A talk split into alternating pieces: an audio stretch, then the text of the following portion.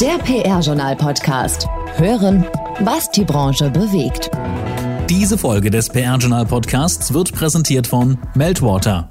Die All-in-One Medienbeobachtungs-, Social Listening und Influencer-Lösung, mit der Sie die Welt um Sie herum beobachten, verstehen und beeinflussen. Im Web unter www.meltwater.com. Hallo, an dieser Stelle ein herzliches Willkommen zum PR-Journal Podcast. In der März-Ausgabe sind wir schon. Das Jahr rennt wieder und rennt und rennt und wir haben heute wieder viele Themen. Ich darf nachher noch begrüßen den Chefredakteur des PR-Journals Thomas Dillmann und außerdem heute mit einer kleinen Premiere die Kollegin Ariane Stahn. Fast gleich alles zusammen, was in der PR-Welt so wichtig war mit den PR-News. Und ansonsten reden wir heute auch über den Angriffskrieg von Russland in der Ukraine. Das ist natürlich auch bei uns im Rückblick im Monat März ein wichtiges Thema. Wir beschäftigen uns auch noch mit klassischen Branchenthemen. So hat die Düsseldorfer Agentur Wake Up Communications für die Mitarbeiterinnen und Mitarbeiter die Vier-Tage-Woche eingeführt. Und das Frühjahr ist in der Branche immer auch ein bisschen Rankingzeit. Es gibt neue Informationen zur 26. Auflage des Pfeffer-Rankings. Fangen wir aber an mit den PR-News. Ariane, bitte. PR News. Wie immer stehen am Anfang einige wichtige Meldungen aus dem vergangenen Monat. Tina Kulo verlässt Facebook Richtung SAP. Tina Kulo, seit mehr als elf Jahren Director Corporate Communication Central Europe bei Facebook, wird den Social-Media-Konzern verlassen und künftig die Kommunikation bei SAP in Waldorf steuern. Zu den Gründen für Kulos Wechsel wurde bisher nichts bekannt. Ebenso ist wohl noch offen, wer ihr Nachfolger oder ihre Nachfolgerin bei Facebook wird. Priscilla Cortez leitet ab Mai Unternehmenskommunikation des VW-Konzerns. Die Brasilianerin Cortez wird ab Mai 2022 Head of Corporate Communications im Volkswagen-Konzern in Wolfsburg. In ihrer neuen Position wird sie die globalen externen Kommunikationsaktivitäten des Konzerns verantworten. Cortez wird an Nicole Mommsen berichten, die seit Januar 2021 Head of Global Group Communications im Volkswagen-Konzern ist und als Leiterin der Unternehmenskommunikation gleichzeitig ihre Vorgängerin war. Denn die neue Position Cortez war unbesetzt, seit Mommsen sie vor 14 Monaten aufgab, um Nachfolger von Pike von Bestenbostel als Kommunikationschefin des Volkswagen-Konzerns zu werden. Neue Aufgabe für Mirjam Berle bei Bommersheim Consulting. Mirjam Berle, von Oktober 2020 bis Mai 2021 Direktorin Öffentlichkeit und Fans beim Deutschen Fußballbund und zuvor unter anderem für den Lufthansa-Konzern, den Buchhandler Thalia und den Reifenhersteller Goodyear tätig, hat eine neue Aufgabe gefunden. Sie wird Teil des Expertteams von Bommersheim Consulting, eine der führenden strategischen Personal- und Unternehmensberatungen für den Mittelstand. Bommersheim Consulting hat seinen Hauptsitz in München und weitere Niederlassungen in Heidelberg, Frankfurt am Main und Berlin. Journalist Jürgen Kleikamp ist Interimssprecher im Erzbistum Köln. Das Erzbistum Köln hat erneut einen neuen Sprecher. Nach der Demission von Mediendirektor Christoph Haar zum 28. Februar übernimmt nun für einen Übergangszeitraum der erfahrene Journalist Jürgen Kleikamp die Aufgabe als Mediensprecher. Schwerpunkt seiner Arbeit bilden die Sprecherfunktion sowie die Kommunikation für und mit dem Erzbischof Kardinal Rainer Maria Wölki. Nach Informationen des Erzbistums ist Kleikamp seit 2019 beratend für Medienaufgaben im Kölner Bistum tätig. Nach Hart und dessen vier Vorgängern ist Kleikamp damit der sechste Kommunikationsverantwortliche im Erzbistum Köln, seit Kardinal Wölki im September 2014 Bischof von Köln wurde. Diese und weitere Personal-, Etat- und Branchenmeldungen gibt es natürlich wie immer zum Nachlesen im PR-Journal. Und an dieser Stelle noch ein Hinweis in eigener Sache. Account Manager, Change Consultant, Client Service Director, Data Analyst. Gewichtig klingende Jobtitel machen sich gut auf Visitenkarten, doch was genau verbirgt sich dahinter? Das PR-Journal hat mit den Jobprofilen ein Mediaformat ins Leben gerufen, das es Agenturen und Unternehmen ermöglicht, potenziellen Bewerberinnen und Bewerbern einen Blick hinter ihre Kulissen zu werfen und zu beschreiben, wie der Arbeitsalltag in der jeweiligen Funktion wirklich aussieht. Über diese und weitere Employer-Branding-Möglichkeiten tauschen Sie sich am besten direkt mit unserer Fachfrau fürs Marketing aus Paula Slomian erreichen Sie unter slomian.pr-journal.de. Ja, und damit sind wir auch schon bei unserem Sprachoptimisten Mortaza Akbar, der uns ja Ende Februar eine Denksportaufgabe mit auf den Weg gegeben hat. Sie erinnern sich, Mortaza Akbar hat uns eine diskriminierende Situation geschildert, der er sich selbst ausgesetzt sah. Seine Frage lautete, wie ihr reagiert hättet. Und nun seine Auflösung. Raus mit der Sprache. Wortwahl, Werte, Wirkung. Mit Mortaza Akbar. Im letzten Podcast habe ich ein Beispiel erzählt, wie das da draußen so ist für einen dunkelhäutigen Kommunikator, wie ich es bin. Trotz der zahlreichen Diversity- oder Vielfaltsbekundungen, die es ja inzwischen an vielen Orten gibt. Falls Sie und ihr euch an das Beispiel erinnert, bestens, ansonsten nochmal in Kurzform. Es ging um einen Kick-Off-Workshop zum Thema Arbeitgeberkommunikation bei einem mittelständischen Unternehmen der Baubranche. Und der Workshop war ganz oben aufgehängt. Geschäftsführung war da, Marketingleitung, HR-Leitung, Vertriebsleitung, einige weitere Vertriebler und Techniker und eine Agenturkollegin von mir. Und die HR-Leiterin hat am Morgen dann die ganze Runde begrüßt und dann zu mir übergeleitet. Und ich bin dann nach vorne gegangen und es war ein großer Raum, große Fenster und die ganzen Tische waren zu einem großen U geformt. Und das Fenster war offen, ein Fenster war offen. Ich erinnere mich, es gab ein laues Lüftchen und einige Vogelstimmen, denn es war ein richtig schöner Frühlingstag. Und ich wollte gerade den Workshop-Ablauf erläutern und ein bisschen was erzählen, was wir denn Schönes an dem Tag machen. Da ging die Tür rechts von mir auf und es kam der Finanzgeschäftsführer rein. Und statt Guten Morgen oder etwas anderes Schönes in dieser Art zu sagen, ist er zu seinem Platz gelaufen, hat zu mir geschaut und dabei Folgendes gesagt. Ach, Sie sind das. Als ich Ihren Namen auf der Agenda gelesen habe, dachte ich mir, ob draußen nicht die Polizei steht wegen Al-Qaida. Tja, wie würden Sie oder wie würdest du darauf reagieren? Sicher schon eine etwas schwierigere Frage, denke ich, oder? Dazu gehört auch die Wahrheit, dass es davor ein wertschätzendes Auswahlverfahren gab von dem Unternehmen und wir als Agentur ausgewählt wurden und dass wir viele schöne Gespräche hatten mit HR und Marketingleitung und sowohl das Unternehmen als auch wir eine Menge Arbeit in den Workshop, in das Thema gesteckt haben und alle waren eigentlich äh, sympathisch und aufgeschlossen uns gegenüber und am Ende habe ich ja auch eine Verantwortung gegenüber meinem Agenturteam, denn es war ja der Kick-Off-Workshop und wir haben eine ganze Menge schon an Sachen und Zeit und Ideen und Kreativität investiert. Also, was soll ich da machen? Nachdem der Finanzgeschäftsführer das gesagt hat, war es jedenfalls in dem Raum mucksmäusenstill. Das weiß ich noch. Vielleicht haben einige sogar den Atem angehalten. Das weiß wiederum ich nicht so genau. Denn, ja, was hätte ich tun können? Den Geschäftsführer zur Rede stellen? Hätte ihn Eklat geben können. Dann wäre die Sache vielleicht vorbei gewesen. Oder einfach die Sache überhören, ja. Wäre auch eine Idee. Ich aber, ich habe so reagiert, wie ich in ja, ich schätze mal 95 Prozent der Fälle reagiere auf solche Art von Aussagen oder Angriffen mit Humor. Denn ich habe gesagt, da haben Sie vollkommen recht. Draußen stehen sogar zwei Polizeiwagen und das ist heute damit der sicherste Workshop in ganz Deutschland. Ja, dann haben natürlich alle gelacht. Es war entspannend und wir haben locker weitergemacht. Ja, das ist, wenn man das so ich zehn Jahre, ach, Jahrzehnte, Quatsch, trainiert hat, Jahrzehnte sind das. Da fällt einem immer was ein. Klar, die Wortwahl ist ja sowieso meine Spezialität. Aber dass ich euch und Ihnen das heute erzähle, heißt ja, es ist nicht vergessen. Oder es ist auch nicht spurlos an mir vorbeigegangen. Es ist halt eines von vielen Beispielen. Und was die richtige oder passende Reaktion gewesen wäre, wer weiß das schon? Ich weiß es nicht. Nur so viel. Echte Vielfalt funktioniert nicht ohne wahre Empathie. Das war Raus mit der Sprache. Wortwahl, Werte, Wirkung. Mit Motasa Akbar, Keynote-Speaker und Geschäftsführer von Wortwahl. Agentur für Unternehmens- und Online-Kommunikation. Jeden Monat neu.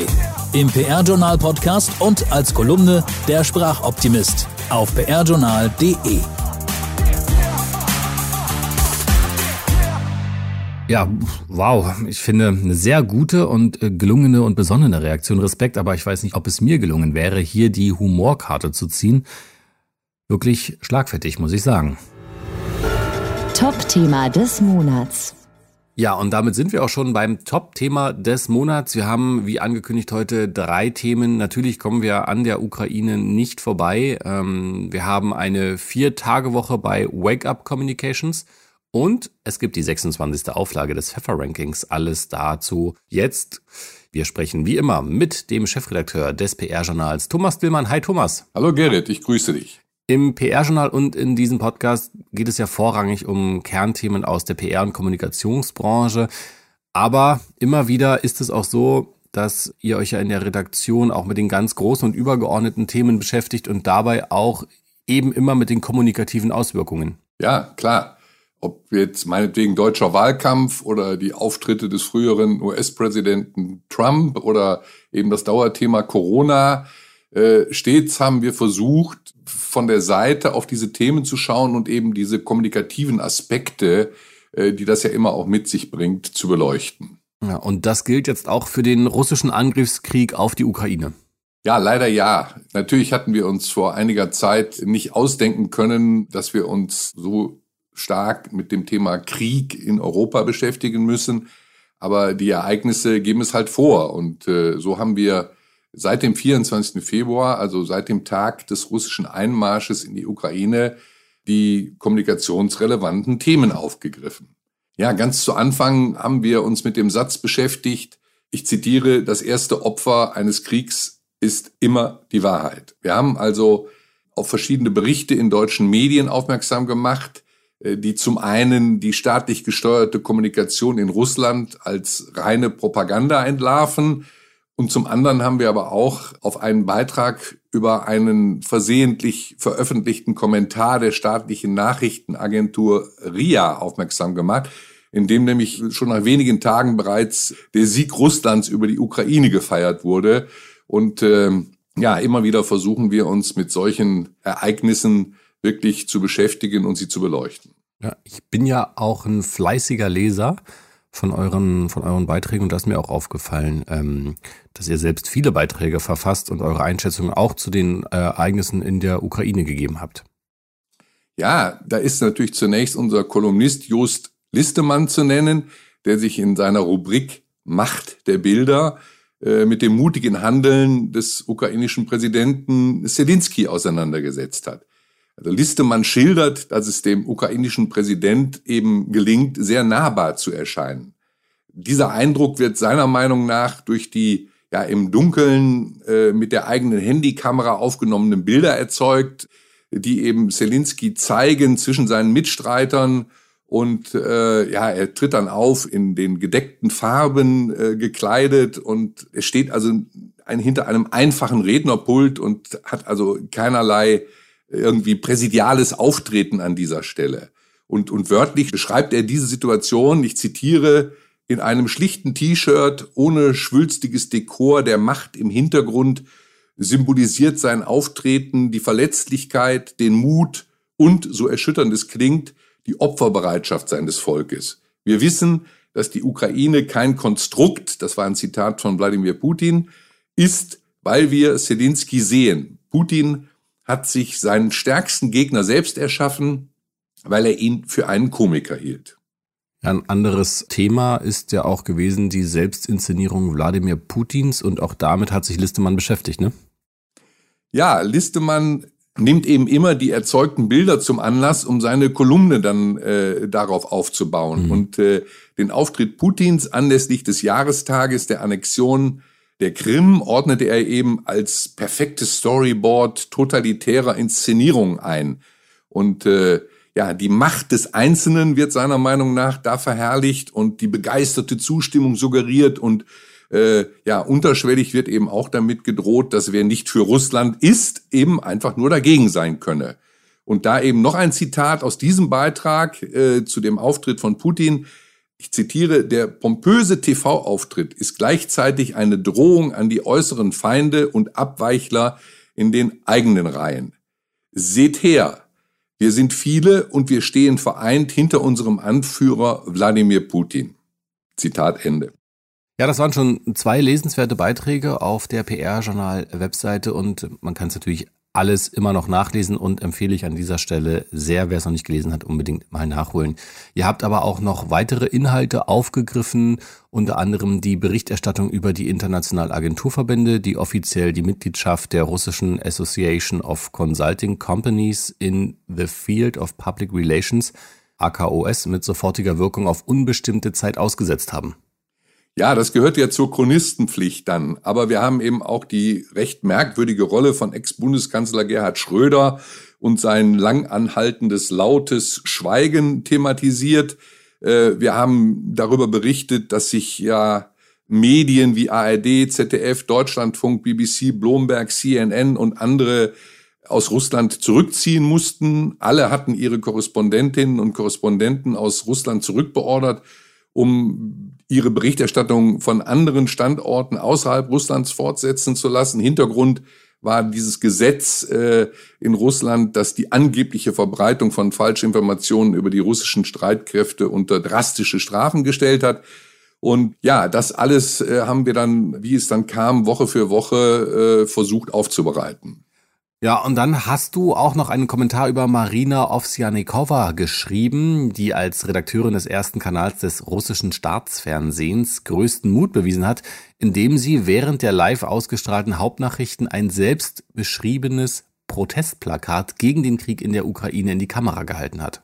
Ja, ich denke, jeder wird sich daran erinnern, der die Bilder gesehen hat und äh ich bin der Meinung, dass ein solcher Mut und ein solches Handeln gar nicht stark genug gewürdigt werden kann. Also solche Geschichten, die eben im weitesten Sinne auch Geschichten über die Kommunikation in Kriegszeiten sind, äh, müssen wir verbreiten. Hier liegen eben auch für uns als Fachmedium äh, die Themen, die wir aufgreifen müssen. Also ausführlich kann man sich darüber hinaus aber auch noch mit der russischen Zensur äh, beschäftigen eigene und ausländische Medien äh, werden da ja sehr, sehr stark kontrolliert. Erst äh, Anfang dieser Woche wurde bekannt, dass die Novaya Gazeta alle Veröffentlichungen bis zum Ende des Krieges einstellt. Und das ist jetzt nicht irgendeine Zeitung in Russland, sondern das ist die russische Tageszeitung, die unter der Leitung des aktuellen Friedensnobelpreisträgers Dmitri Muratov steht. Außerdem wurde ja von russischer Seite offiziell die Deutsche Welle als ausländischer Agent eingestuft und äh, dieses Schicksal teilt die Deutsche Welle übrigens mit mehr als 100 Medienorganisationen und Personen, die sich äh, momentan im Register der ausländischen Agenten in Russland befinden. Ja, und die russische Medienaufsicht hat dann außerdem noch den Zugriff auf die Webseite von Bild für Leserinnen und Leser in Russland gesperrt. Also da werden noch einige Themen kommen, die uns noch beschäftigen werden. Ja, vielen Dank, Thomas, für diese Einblicke in eure Arbeit in der Redaktion zu diesem Thema. Ähm, das wird uns leider wohl auch noch in Zukunft etwas weiter beschäftigen. Davon ist auszugehen. Ja. Kommen wir nun zu was ganz anderem. Ähm, es geht ums Thema Vier-Tage-Woche. Das wird ja des Öfteren mal diskutiert. Und nun hat es eine Agentur eingeführt, und zwar die Wake Up Communications. Ihr habt da Anfang März drüber berichtet. Ähm, die Agentur sitzt in Düsseldorf und ab sofort gibt's dann nur vier Tage zu arbeiten. Ja, ich habe zu diesem Thema äh, ein Interview mit der Agenturchefin und Inhaberin Nadja Amire geführt und äh, ich habe sie dann zu den Hintergründen und Auswirkungen befragt und ja, das war, das haben wir erstmal als schriftliches Interview im PR-Journal veröffentlicht. Und ja, du hast es natürlich auch zum Hören jetzt nachgeholt. Hören wir mal rein, was Nadja Amire auf deine Fragen geantwortet hat. Frau Amire, vor ungefähr vier Wochen haben wir mit Ihnen im PR-Journal ein Interview veröffentlicht. Da ging es darum, dass Sie für Ihre Agentur Wake Up Communications die Vier-Tage-Woche eingeführt haben.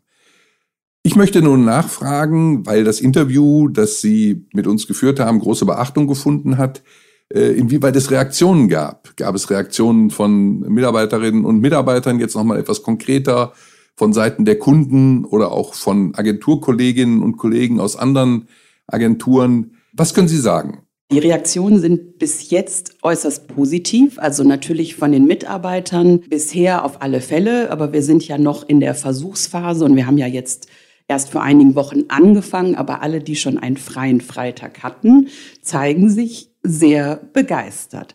Von ähm, anderen Agenturen bzw. Mitarbeitern in Agenturen habe ich sehr viel gehört, sehr viel Positives, viele Fragen, warum wir das machen, äh, wie es läuft. Und viele haben auch darum gebeten, dass wir während der Testphase regelmäßig berichten, wie es läuft, wie die Erfahrungen sind. Und von Kunden haben wir auch Positives gehört, auch von potenziellen Kunden, die sich seitdem bei uns gemeldet haben und auch schon in der Ansprache direkt gesagt haben, hey, wir wissen, dass ihr das einführt und das finden wir eine gute Sache. Also bis jetzt gab es nichts Negatives. Können Sie auch schon absehen, inwieweit Ihre Kalkulation aufgeht? Sie hatten Ihren Mitarbeiterinnen und Mitarbeitern versprochen, dass es äh, keine Gehaltsabzüge gibt, dass auch der Urlaubsanspruch in vollem Umfang erhalten bleibt. Wie sieht es an der Stelle aus? Ja, also natürlich, das, was ich verspreche, halte ich. Wir testen ja noch und es soll ja später eine gemeinschaftliche Entscheidung sein, ob dieses Arbeitsmodell für alle passt, für alle zufriedenstellend ist.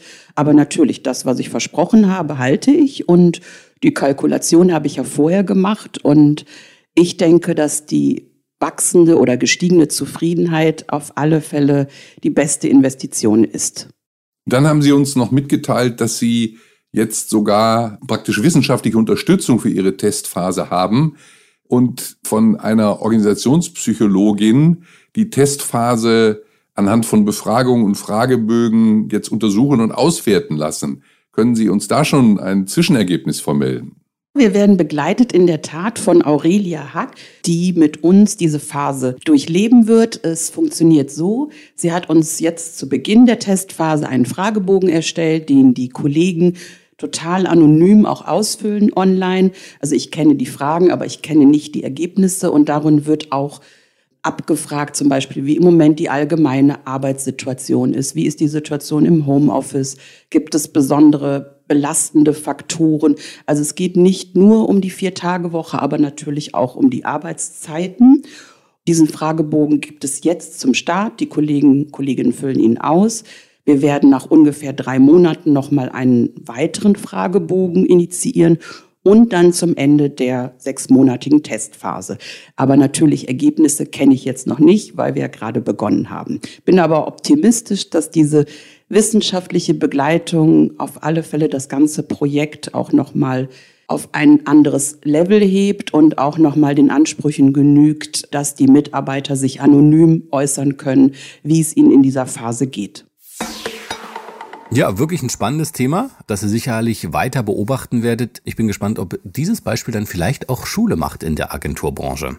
Und ein Thema habe ich ja noch versprochen. Es geht um das 26. Pfeffer-Ranking. Und darüber reden wir jetzt. Es geht um das Ranking zu den Honorarumsätzen und äh, Mitarbeiterzahlen des Vorjahres. Ja, man kann praktisch sagen, es ist wieder soweit, denn das Frühjahr ist in der PR- und Kommunikationsbranche immer auch äh, Rankingzeit. Und der Kommunikationsverband GWA hat im Rahmen seines äh, Frühjahrsmonitors die Zahlen für seine Mitgliedsagenturen bereits vorgelegt und jetzt aktuell steckt PR-Journal-Herausgeber Gerhard Pfeffer mitten in der Auswertung für die Jahresergebnisse der Agenturen mit PR-DNA, wie wir immer sagen. Ja, PR-DNA, sehr gut, ja. Nur ganz kurz zwischendurch, was hat denn das GWA Frühjahrsmonitoring für Zahlen ans Licht gebracht?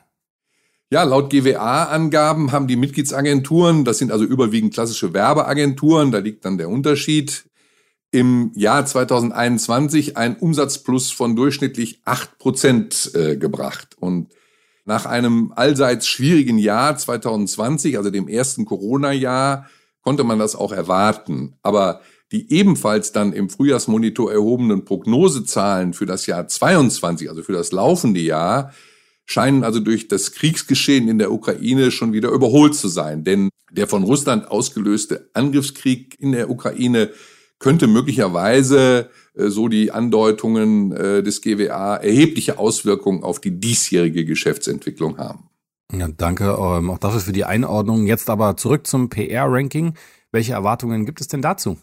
Ja, im Vorfeld hat Gerhard Pfeffer in enger Zusammenarbeit mit der Gesellschaft PR-Agenturen, also mit der GPRA und dem Beirat äh, daran gearbeitet, den Fragebogen noch weiter zu präzisieren, um die Ergebnisse am Ende noch valider zu machen.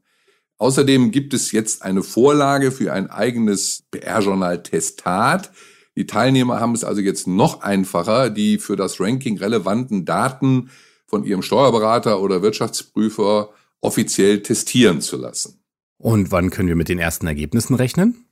Ja, das steht schon fest. Also die Ergebnisse des äh, 26. PR-Agentur-Rankings werden am 12. Mai vorgestellt und äh, der Abgabetermin ähm, für Agenturen, die noch teilnehmen wollen, ist jetzt bis zum 8. April verlängert worden. Ja, die spannende Frage ist jetzt, ob es gelingt, äh, mindestens wieder so viele Agenturen wie im Vorjahr zur Teilnahme zu bewegen. Denn vor Jahresfrist haben sich 120 Agenturen beteiligt und davon 90 mit Testat. Das ist also die eigene Benchmark.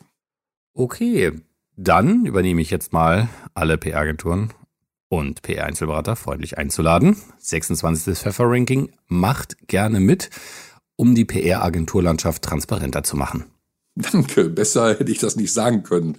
Äh, aber ergänzen möchte ich noch den Hinweis, dass äh, auch in diesem Jahr wieder im Rahmen der Auswertung dann 40 Spezialrankings noch ausgewiesen werden, die also die Honorarumsätze in bestimmten Branchen zeigen. Dieses Spezialranking wird, äh, soweit wir wissen, eben auch sehr stark von Auftraggebern bei der Agentursuche und Vorauswahl beachtet. Also da kann man nur appellieren, liebe Agenturen, macht mit. Und hier an dieser Stelle sollte jetzt eigentlich die Rubrik auf ein Wort mitkommen. Doch leider konnte das Interview des Monats krankheitsbedingt nicht rechtzeitig fertiggestellt werden. Das Interview des Monats wird aber versprochen im Laufe des Aprils dann nachgereicht. Also wichtig hier auf den Abo-Button drücken, damit ihr das diesmal nicht verpasst, weil es kommt nicht am kommenden Montag, sondern im Laufe des Aprils. Also Herzchen drücken, Abo dalassen und schon verpasst ihr hier nichts mehr. Und damit jetzt zu unseren Jobs. Karrieresprungbrett. Die Verkehrsbetrieb Potsdam GmbH hat eine Stelle für einen Sachbearbeiter in Marketing, Projektmanagement, Content und Redaktion zu besetzen. Natürlich hier auch männlich-weiblich divers. Der Kulturkreis der deutschen Wirtschaft im BDI e.V. sucht für die Geschäftsstelle in Berlin zum nächstmöglichen Zeitpunkt eine Leiterin oder einen Leiter Öffentlichkeitsarbeit. Und die 1 und 1 Mail und Media Applications SE sucht einen Volontär für den Bereich Public Relations in Karlsruhe. Ach hier männlich, weiblich, divers. Und zum Schluss noch ein Hinweis in eigener Sache. Die Aufbereitung von Case Stories verbinden ja viele vor allem mit der Einreichung für einen Branchen-Award oder für den Pitch bei einem potenziellen Neukunden. Bis es wieder mal soweit ist, müssen eure gelungenen PR-Projekte und resonanzstarken Kampagnen aber nicht in der Schublade warten. Wir haben eigens dafür eine Advertorial-Rubrik geschaffen, die PR-Journal Kreativ Cases. Hier könnt ihr euer Projekt vorstellen, von der kniffligen Aufgabenstellung über die kreative Lösungsidee bis hin zu den Ergebnissen und Learnings. Je mehr Cases ihr vorstellen möchtet, umso günstiger wird es. Einzelheiten gibt's wie immer von unserer Fachfrau Paula Slomian unter slomian.pr-journal.de. Und jetzt als wirklich allerletztes sage ich vielen Dank wie immer fürs Zuhören. Mein Name ist Gerrit Zienicke. Schön, dass ihr mit dabei wart. Die nächste Ausgabe des PR-Journal Podcasts, die gibt es am 28. April definitiv. Ich freue mich auf euch. Macht's gut, bis dahin. Ciao, ciao. Diese Folge des PR Journal Podcasts wurde präsentiert von die All-in-One Medienbeobachtungs-, Social Listening und Influencer Lösung, mit der Sie die Welt um Sie herum beobachten, verstehen und beeinflussen. Im Web unter www.meltwater.com.